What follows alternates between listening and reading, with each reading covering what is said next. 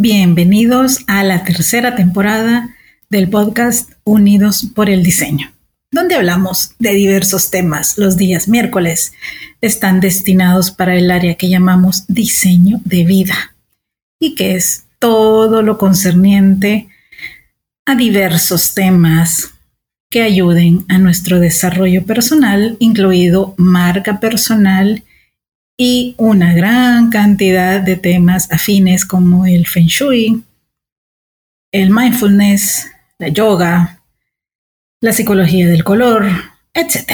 Y los días viernes, acá, con otra miscelánea en donde sí abordamos también más temas de diseño, de cómo se mueve el mundo de los negocios para la industria creativa, emprendimiento, liderazgo, empoderamiento, tecnología y muchísimos temas más que sirvan tanto a tu desarrollo personal como profesional.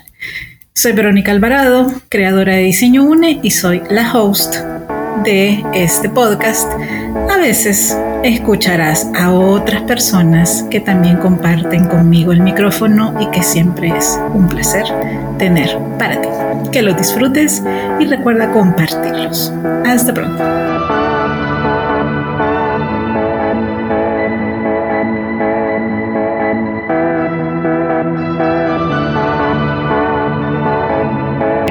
Complace tener de nuevo a otro de nuestros grandes inspiradores que ya hace un ratito no lo escuchábamos, pero ahora se viene con dos podcasts seguidos para esta semana, así que súper rico. Nuevamente, bienvenido Manuel Hurtado, ¿cómo está? Hola, hola Verónica, gracias por la invitación, gracias por siempre estar pendiente y pues aquí estamos presentes, gracias a Dios y ya la temporada navideña, pues la tenemos ya encima. Definitivamente, pero vamos a tocar ahora pues un tema interesante, pero que también se ha vuelto polémico precisamente en la temporada navideña. Bueno, este año no deja de darnos sorpresas, aún ya casi cerrando ya en los últimos días, pero bueno, hoy vamos a conversar sobre cómo se realiza una producción editorial de moda. Y para quienes... sí, sí, definitivamente.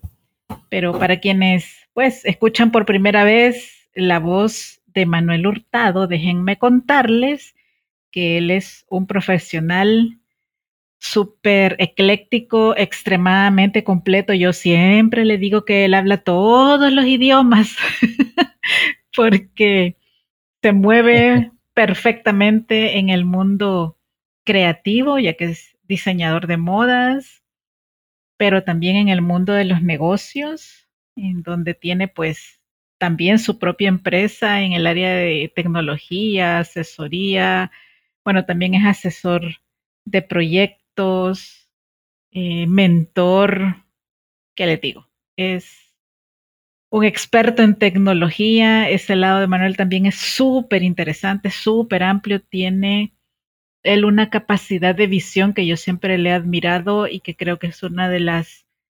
cualidades más valoradas quizá por mí o lo que todos quisiéramos o deberíamos de desarrollar es, es una habilidad muy interesante, también muy explotable pero hoy nos vamos a centrar en el mundo de la moda. Sin embargo, para actualizarnos un poco de qué ha pasado en estos últimos meses que, que, no, lo hemos, que no lo hemos tenido en el podcast, cuéntenos, Manuel, en qué han dado, qué ha pasado en este tiempo. Bueno, como siempre en la parte creativa, eh, incursionando en el mundo de las novias, que es un, es un tipo de actividad bastante curiosa y realmente es como ayudarle a alguien a cumplir un sueño, em, como ser cómplice con la novia para ese momento sorpresa en que se presenta con su vestido blanco y todo el mundo se queda así sorprendido. Y ahora también ya con la temporada navideña y una línea nueva también eh, que estoy lanzando en este, en esta aprovechando la temporada navideña que se llama Bellecitas, que es la línea Ah, para niñas. Pues, ajá, las niñas son las clientes del futuro. Ok, es cierto. Bueno, Entonces, entonces tenemos que consentirlas desde ya. Mm, Me parece. ¿Y eso es para todo tipo de ocasión o tiene áreas particulares o son niñas para bodas? Cuéntenos. Es más que todo las niñas, eh, y, y- y como lo mencionábamos en las festividades de diciembre, eh, es para las fiestas de las niñas. Igual pueden ser también niñas que van a las bodas, ¿verdad? Pero claro, todo papá quiere ver a su, niña siempre linda y femenina y que se vea como la princesa de la casa. Ah, sí, definitivamente. sí. Bueno, eh, ya saben a dónde, a quién pueden recurrir para esta nueva línea de diseños. Promete mucho, promete mucho. Y bueno, entrando en materia a la temática de hoy, cuéntenos qué es un editorial de moda. Wow, bueno, en este mundo del diseño, definitivamente cuando tenemos un concepto, queremos que el concepto se presente de la mejor manera a nuestro público objetivo, a ese target. Eh, y en ese sentido, muchas veces la inspiración viene eh, por una por una situación, por una experiencia, eh, por un momento de la vida. Puede venir también por una etnia o incluso puede venir eh, hasta de un sueño eh, eh, irreal para llevarlo como, como un concepto de Picasso o de Dalí. Eh, entonces, definitivamente acá cuenta mucho la visión que tiene el propietario de la marca para, para ver este, de qué manera quiere que sus productos sean mostrados al público. Y si quiere una campaña, qué sé yo, que sea romántica, que sea inter- interactiva, eh, tecnológica o polémica. Todo, todo es planificado. No hay nada por fuera. Hmm, interesante. Precisamente, bueno, eh, hay cada vez más eh, generadores de contenido en las diferentes redes, porque antes solo lo veía en TikTok, pero ya, ya trascendió a las demás redes todo este tema polémico de la campaña de Valenciaga. No vamos a entrar en detalle Ah, en, en ese, en ese punto, pero ya que usted nos aclara que hasta el último elemento está pensado y por ende aprobado, eh, ¿cuántas personas o empresas, si fuera el caso, trabajan en un proyecto editorial? O sea, decir, decir se me Bueno, olvidó, aquí, no lo noté o no lo aprobé, no existe entonces. No, aquí depende mucho. eh, por eso decía yo que puede ser una campaña polémica, ¿verdad? Porque eh, quiero generar em, ese momento incómodo en la gente, pero quiero que la gente hable de mi marca. Aunque, el- aunque la campaña pues sea eh, no quiero decir un insulto, pero, pero que, sea algo fuera de los estándares en, en cuanto a comportamiento.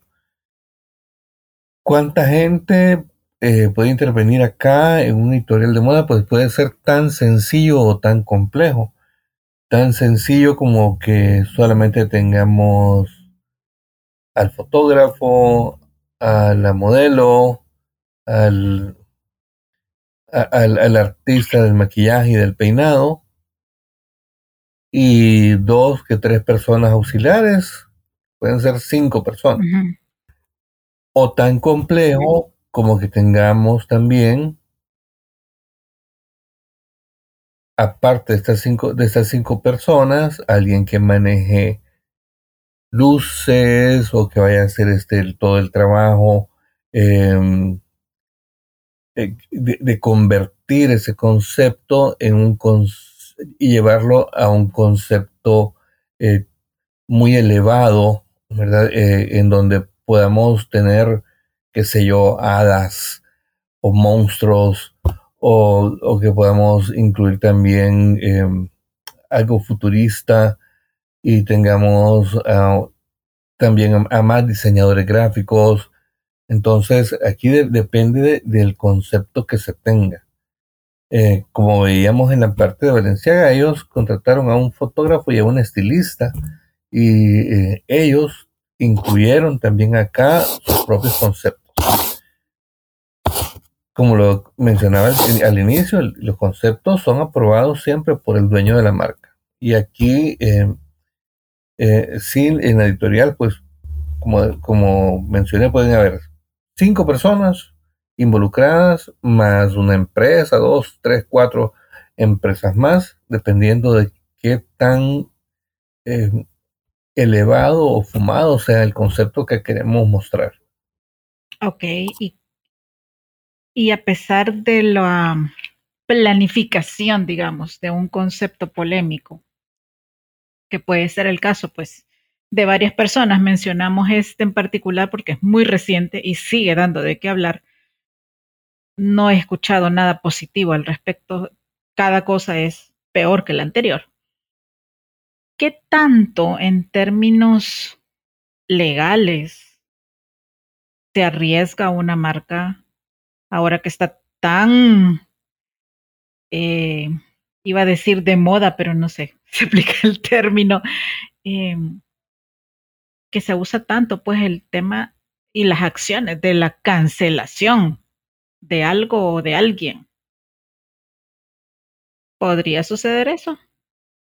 Bueno, en, en, nuestro ambiente eh, realmente no hay tanta protección al respecto, pero en ambientes como Europa, como Estados Unidos, en donde sí ya existen esos términos, definitivamente, cualquiera eh, de las acciones que se den debido a ese trabajo y de acuerdo a cómo se hayan establecido los términos contractuales de contratación y, y en los que las cláusulas respecto a cualquier tipo de contrariedad, pérdida, em, riesgos reputacionales, riesgos de pérdidas eh, financieras hayan sido incluidos en esos contratos. Si se incluyeron, obviamente serán ejecutados por parte del dueño de la marca contra las empresas que hayan contratado para este, eh, este editorial de moda. Si fueron empresas y en el caso que hayan sido empleados de la marca, obviamente van a tener también sus propias eh, sanciones. Eh, no, se, no se considera, por lo menos en esta parte, a que todo aquel concepto que la marca esté manejando de forma propia, pero que eh, no vayan a, a, causar o a generar en ese sentido una, em, una disputa o que vayan a, generar este, lo, mismo que, que, hemos visto ahorita con Valenciaga, porque es definitivamente algo interno. Aquí Valenciaga, como subcontrató a este fotógrafo y a este estilista, pues está llevando las cosas contra ellos. Ajá, ajá. Los ha responsabilizado a ellos. sí, pero las restricciones obviamente se colocan en, el, en los términos de contratación de esto, por ejemplo, de este fotógrafo y de este estilista, de como parte de eh, los que van a participar en el editorial de moda. Ok. Usted sabe que a mí siempre me, me, interesa dar parámetros para la gente que está empezando en el área y que no vean este tipo de situaciones como algo que deban hacer o que deban anhelar, porque es, es quemarse desde el inicio y, y generar también una reputación eh, débil, cosa que no debería de, de ser, pero creativamente hablando, conceptualmente hablando, ¿cuál es el límite? El límite. En un, en un editorial de moda, o sea, ¿cuál sería eh, un límite sano versus todo eso que vemos de Valenciaga que definitivamente no es? Bueno, el límite, los límites los pone el propietario de la marca, el dueño de la marca, porque eh, muchas veces que eh, el, el, de marketing me puede decir, sí, es que eh, de acuerdo a las investigaciones, si nosotros tocamos tal tema, que es un tema polémico, o utilizamos tal tipo de información, vamos a tener este impacto en este segmento de mercado. El dueño de la marca es el que dice, sí, acepto que se haga eso o no se haga. Y él es el que pone el límite. Y eh, los límites también van de acuerdo al alcance y a la ambición, a esa hambre de, de, éxito y de ganancia que tenga cada, cada quien en su marca. Ok.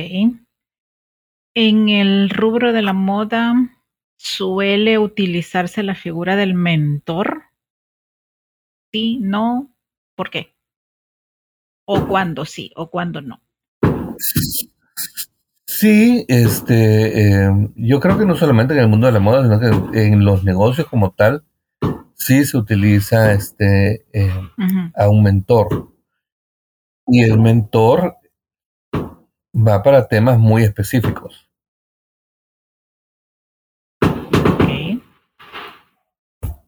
Ya escuchamos la alborada por allí, ya suena, ya se siente Navidad.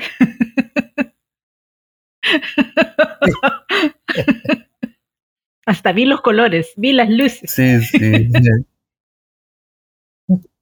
y no son los del pollo.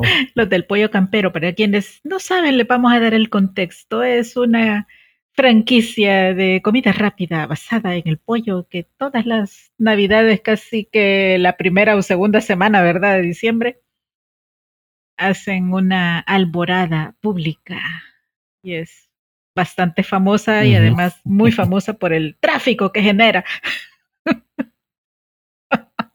sí. Pero ok, volvamos al tema. Sí, sí. Sí, sí, definitivamente. No, y, y, y, sí es. Eh, podemos eh, poner una pausa. Voy a por, por el ah, cargador.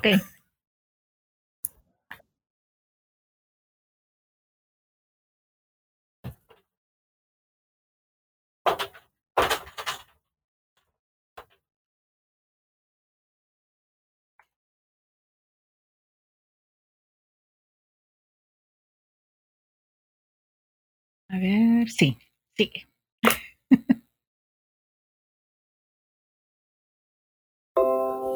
ok, sí, eh, como mencionábamos, el, sí, el mentor es válido en cualquier área.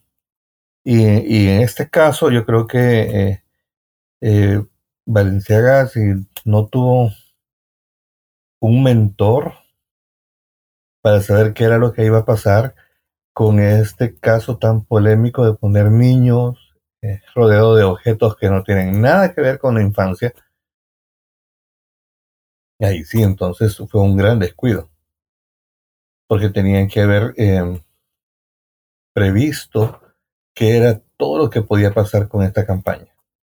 Sí, sí, bueno, ahorita ya por lo que las redes comentan, ya hay investigaciones bastante exhaustivas hacia el equipo creativo, eh, la directora creativa. Bueno, han encontrado una serie de eh, sesiones fotográficas no precisamente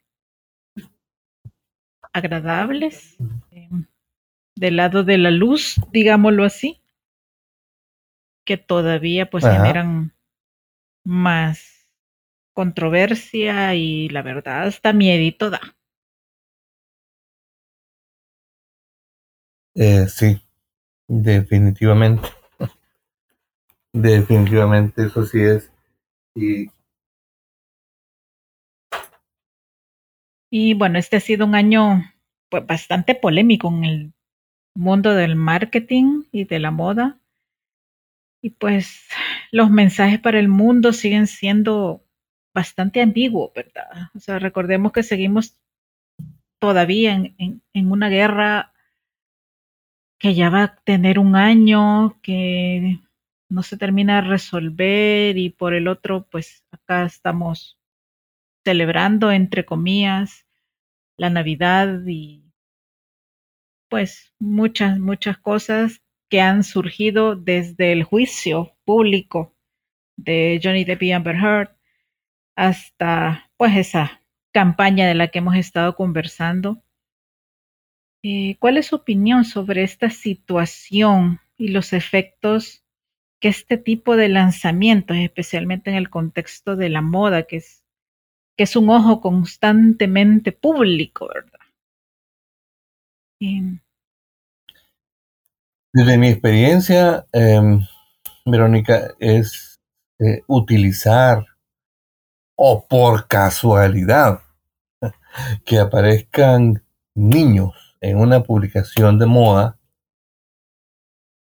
en ningún momento, si no está relacionado eh, el niño con el entorno que se está eh, trabajando em, y las cosas no tienen que ver también con la infancia, ahí sí hay un, hay un gran problema, porque entonces entramos en el concepto de trabajo infantil y eso es un delito. Eso definitivamente no puede ser. A mí me pasó en una publicación de una foto que hicimos con un fotógrafo argentino en Antigua Guatemala.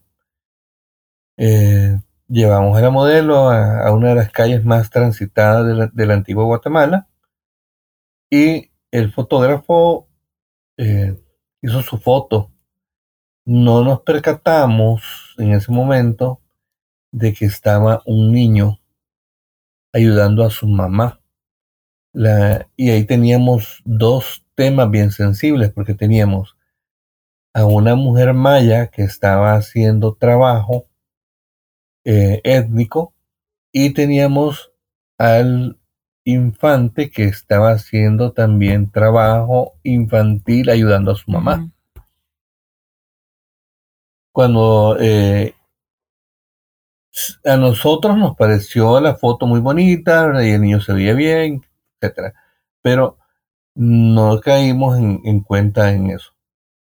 Cuando se hizo la publicación, mucha gente me comentó la fotografía, pero en el sentido de que no les gustaba, porque eh, se veía el niño que estaba trabajando y que yo perdí muchos seguidores por esa foto. Mm, Porque la gente me decía, no es lo que nosotros esperábamos de usted realmente eh, incluir niños en sus publicaciones, haciendo trabajo infantil, es denigrante, es de muy mal gusto, em, y, y perdí muchísimos seguidores por esa foto. Y tuve que retirar la y foto. no, y no había sido algo deliberado, pues simplemente era parte del, del lugar. Pero, pero sí, ahora hay que tener pues mucho cuidado con, con un montón de temas, en realidad. sí, temas de infantes, temas de racismo, temas de ideologías, em, temas de religión, temas eh, de orientación sexual. O sea, hay que tener todo ese cuidado cuando estamos realizando un editorial de moda porque em, no podemos irnos eh, con un punto de vista que vaya a, a dañar em, a, uno, a, un, a uno de esos sectores. Sí, sí, definitivamente. Hoy, hoy estábamos conversando con Ale en el chat sobre el color del año, que ya vamos a llegar también a esa pregunta. Y yo le decía, ¿por qué tenemos aún que seguir mencionando la inclusión? ¿Por qué la inclusión debería de tener un color?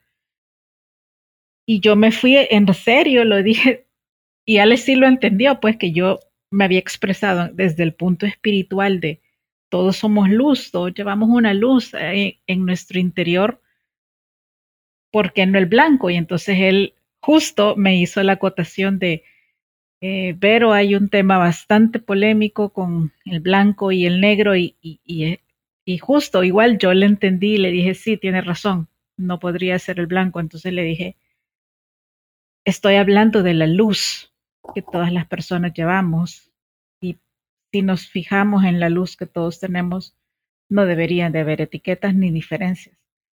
Sí, me dijo, yo le entiendo, pero eh, exacto, hay que tener presente muchos temas y, y a veces de verdad se nos va, se nos escapa, no es la intención, pero pues también es un tema de, sensibilidad, de atención, de observación, que ya no podemos dejar simplemente al no me fijé, se me pasó o se me olvidó.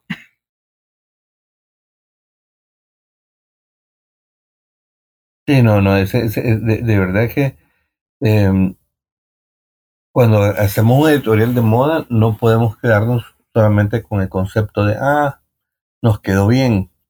Em, siempre tienen que intervenir este, otras personas que tengan un punto de vista eh, diferente, como por ejemplo un abogado que puede, eh, o un especialista en esos temas de, de, inclusión, eh, para que, para que pueda decirnos si no está bien o están siendo racistas, ¿verdad? O están dañando tal sector eh, con su sí. Mm, publicación. Ajá, sí, hay, hay un mensaje que, que para alguien pueda ser inapropiado o doloroso.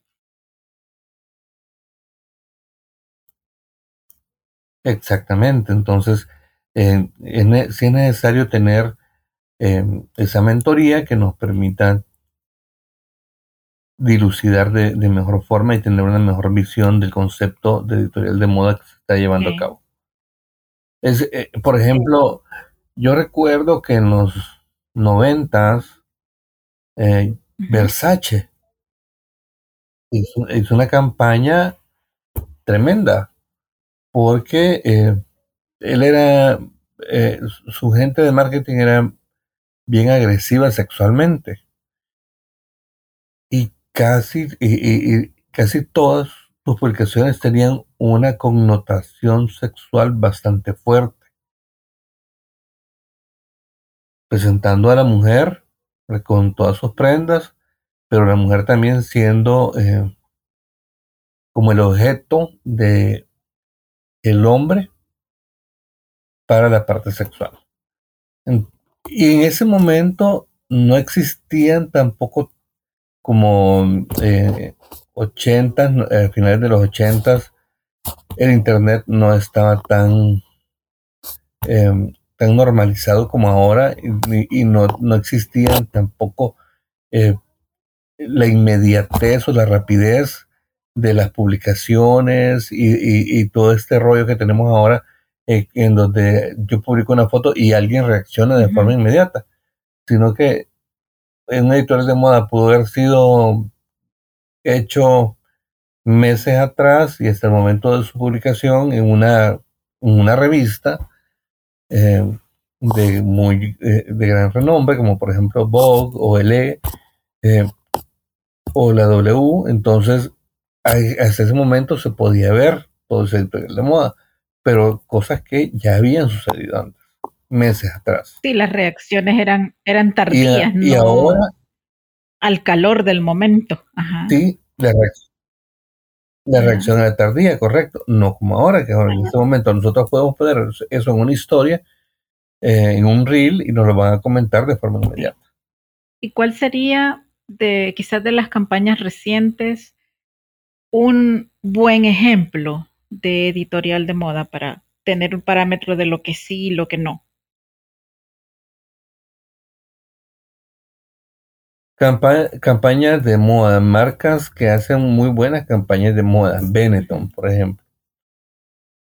Benetton hace eh, campañas de moda muy inclusivas. Eh, y eso ha sido desde siempre, ellos se, han caracterizado por eso. Algunas marcas como Nike también hacen campañas bastante, eh, tal vez no polémicas, pero muy bien pensada porque interioriza al ser humano en el momento en que éste está haciendo eh, el deporte. Y muestra eh, mucho del concepto del, o del pensamiento que tiene un ser humano en ese momento, porque no es, generalmente no es siempre que estoy haciendo la técnica bien de este ejercicio, sino que por qué estoy haciendo ejercicio, ¿verdad? Este, porque me ayuda a conseguir mis metas, porque aclara mi, mente, porque estoy luchando contra el mundo, etc. Em, otras marcas de moda que tienen también muy buena, muy buenos editoriales. Em, yo podría incluir acá Armani, que eh, Armani pues que cuida mucho eh, de, tener estos conceptos y se enfoca más en la moda como tal que en conceptos religiosos, políticos, em, inclusivos, sexuales, etcétera, sino que eh, y, ha sido una marca una marca exitosa. ahora, las editoriales de moda han cambiado tanto porque ya no solamente es una fotografía, sino que también un, editorial de moda puede ser una película, como House of Gucci. Que nos que, que muy inteligentemente contó su historia para el mercado de los centennials y de los millennials que no sabían qué realmente es la marca se las presenta como una película para que vean toda la historia. Y el efecto realmente es, es muy bueno porque la gente va, mira la película y sale del cine y se va a la tienda a comprarse, aunque sea un par de telas. Sí, porque entendieron la esencia de la marca, que no es solo lo que vemos en las redes o en una revista eh, o en el medio que sea, donde, donde ya no nos cuentan la esencia de cada marca o de cada casa de moda. Exactamente.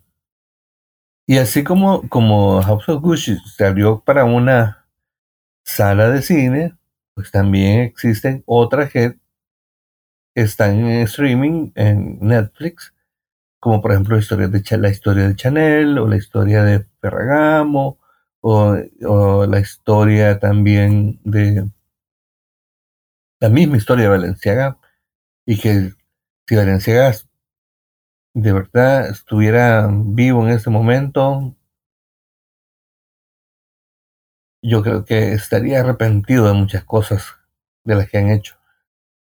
Y, es una buena marca, pero sí, cuando se trata de generar polémica eh, y no medimos las consecuencias que esto va a traer, si no establecemos un mapa de riesgos de lo que nos puede generar eh, un editorial de moda, entonces ahí de verdad tenemos eh, bastante, un impacto bastante fuerte y de forma negativa. Porque, como dicen en marketing, está bien que hablen, ¿verdad? En bien o en mal, pero que hablen. Pero en este caso, la gente habla en mal. La cuenta, eh, la marca es cancelada y las ventas se vienen abajo. Y no es el efecto que ellos querían. Levantar la reputación de la marca va a tomar bastante tiempo. Requiere muchísimo tiempo, pero muchísimo tiempo. Sí. A eso sumémosle pues todo este boom digital que seguimos viviendo y este estilo de vida que es casi que para mientras me aburro de esto o de ti o de todo. Eh, vivimos de verdad ya casi que de forma efímera, con, con muchas cosas. Y pues honestamente no sé si se convierta en nuestra forma de vida, de pensar, de sentir, o le vamos a poner un alto, ¿verdad? En el caso de la editorial de moda, ¿cree usted que va a continuar bajo ese nombre o concepto o qué podemos esperar?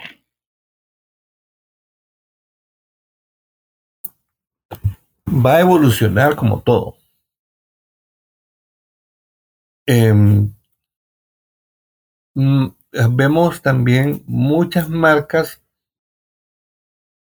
del fast fashion que sin tener una editorial de moda eh, como, como lo hacen otras grandes, grandes marcas como Valenciaga, ellos están generando otro tipo de contenido en las redes sociales. Y ese, ese tipo de contenido también es editorial de moda. Contenido que están generando con influencers, contenido que ellos generan con algún tipo de publicación, em, en su contribución con medio ambiente, que realmente yo sé que las marcas de fast fashion son lo peor para el medio ambiente. Pero sí, son lo peor. Tenemos a, esta cadena española, que no voy a mencionar nombre para no hacer propaganda porque no me pagan nada, eh, que saca 52 colecciones al año y copia de las colecciones de otros diseñadores y que se em, protege bajo el, bajo el marco legal de que tienen que haber por lo menos siete diferencias entre las prendas para que no sean consideradas copias. Wow. Eh, igual tenemos a esta otra marca que ahora es, eh, es China y que está generando eh, ropa que es creada bajo el nuevo concepto de esclavitud y el nuevo concepto de esclavitud es eh, generado por el fast fashion que son toda la gente que trabaja en las maquilas haciendo esta ropa. Bajo em, normas de inseguridad, ganando eh, ni siquiera el sueldo mínimo a veces, eh, con costos bajísimos por la explotación, pero que cuando vemos sus editoriales de moda, pues nos venden satisfacción, nos venden riqueza, nos venden lujo, nos venden eh, bienestar y nos venden el, la, el premio al ego de comprar sus prendas. Y ese es su editorial de moda, aunque eh, muy por detrás sabemos que realmente no es eso lo que la empresa es. Y sí, van a evolucionar de esa manera porque cada generación es diferente. Eh, el editorial de moda va a ir evolucionando de acuerdo a la, a la forma que eh, del comportamiento de los millennials y de los centennials y de las nuevas generaciones que vengan. Porque son los que se necesita que consuman y hay que mandar el editorial de moda por los canales de comunicación que cada quien está utilizando, con los temas que cada generación está em, viviendo. Y aunque se mande el, eh, y aquí creo que es importante volver a mencionar que aunque se mande un tema de la vivencia generacional, también es importante siempre se tenga un mentor que conozca de temas legales para ver si realmente ese tipo de campaña o, de editorial de moda enfocado a esta generación em, está siendo bien aceptado por otras generaciones o es ofensivo en algún tipo de tema en específico. Wow. Y bueno, ya casi finalizando este episodio que, que podemos continuar definitivamente desde diferentes aristas, una pregunta obligada. Recientemente, Pantone lanzó el color del 2023, el Viva Magenta. Y como ellos lo han dicho, un tono carmesí matizado que equilibra lo cálido y lo frío. Viva magenta es un tono poco convencional para una época poco convencional. Ajá, ¿qué le parece como color del próximo año? Este realmente yo no sé qué tan qué tan efectivo o tan oportuno espantone cuando viene a declarar los, los colores, porque en el mundo de la moda, un año antes de que Pantone venga y declare el, color del año, em, ya han habido eventos en los que todos los el mundo de los textileros han presentado sus propuestas de color, sus propuestas de, de, textiles para las próximas temporadas de primavera-verano y de otoño-invierno del siguiente año. Entonces, como que se descuadra un poco el, momento en que Pantone declara el color cuando ya los textileros en su evento de Premier, Premier Vision que se genera a principios de año en París y en Nueva York y, creo que ahora también ya hay uno en Dubai eh, ya mostraron realmente ese color o los colores que van a estar en el año. Es, es el, el color es un, un, color hermoso vibrante em, que me parece que le queda muy bien a, casi todos los tipos de piel, a todos los colores de piel, casi. Ok, A mí lo que me parece extraño es que todavía no tengamos paletas complementarias, no sé si las van a sacar más adelante, eh, Pantone, y me parece también interesante porque estuve en el lanzamiento de, de Sherwin Williams, que si bien es, es para el rubro de los espacios, no coincidieron. Y bueno, tuve una experiencia interesante este año que, que no me imaginaba en lo absoluto poder vivir. No les puedo revelar el, el 100% de todo, pero sí tenía que ver con un taller para elegir el color del 2024. Yo lo que les, les quiero dejar ahorita como punto de reflexión es lo difícil que se vuelve para un grupo de personas, en el, en el caso que yo viví, eh, latinoamericanas, volvernos un ser predictivo.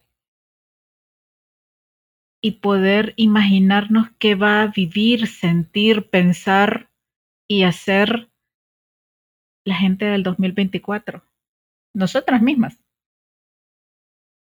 Y creo que, que en ese punto es bien delicado.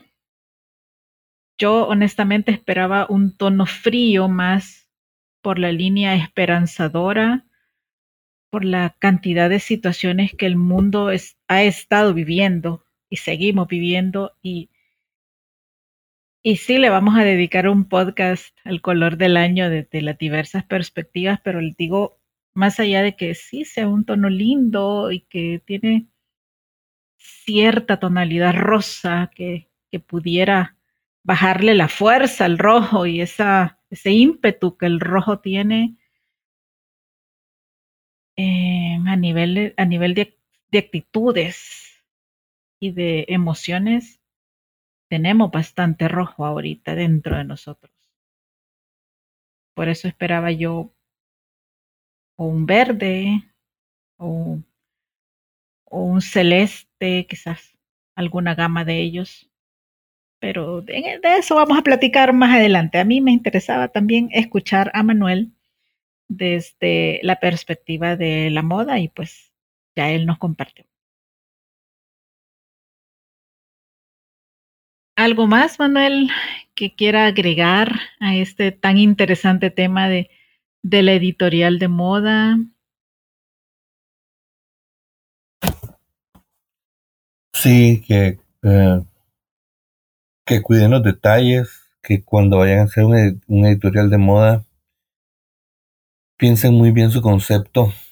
Yo sé que nos gusta que la gente hable, pero que hablen bien, porque suficientes temas polémicos tenemos, eh, como por ejemplo una guerra, eh, tenemos una pandemia, eh, como para poder, como para poner sobre, sobre el espacio de un, editorial, de un editorial de moda un tema de racismo, un tema de trabajo infantil o de trabajo sexual, eh, que realmente eh, no, no, vienen a abonar, sino que tratemos de que nuestras editoriales, editoriales de moda realmente eh, sean propositivos y no vayan en contra eh, del pensamiento eh, de las personas, ¿no? sino que eh, respetemos los valores sociales, uh -huh. porque también nos puede jugar en contra de nuestra propia marca. Exacto. Y bueno, ya escucharon las nuevas líneas de negocio de Manuel, donde lo podemos seguir, cómo lo pueden contactar para quienes también deseen realizar un diseño exclusivo con usted. Gracias. En Facebook aparezco como Manuel Hurtado, en Instagram como Hurtado Futuro Oficial y físicamente pues estamos ubicados en el local número 1, edificio 525, calle Padres Aguilar de la colonia Escalón. Bueno. Hagan su cita para tener eh, una atención más personalizada y con el tiempo necesario para cada uno. Bueno, están invitadísimos a seguirlo en sus redes sociales. Manuel constantemente está publicando o los periódicos locales también constantemente están apoyándose del conocimiento de él para las diversas temporadas. Y les digo, la experiencia de tener un diseño exclusivo es algo súper rico. Así que bueno, Manuel, como siempre, mil gracias. Un gusto escucharlo. Ahora, esta semana es Manuel Hurtado. gracias a usted y estamos siempre a la orden. Súper, muchas gracias. Y bueno, a ustedes espero que lo hayan disfrutado, que hayan aprendido mucho, que hayan tomado nota y si no, pues vuélvanlo a escuchar y quédense con lo mejor y lo que les sea pues más beneficioso y útil. Como siempre les digo, bendiciones, abrazos y nos escuchamos pronto. Hasta luego.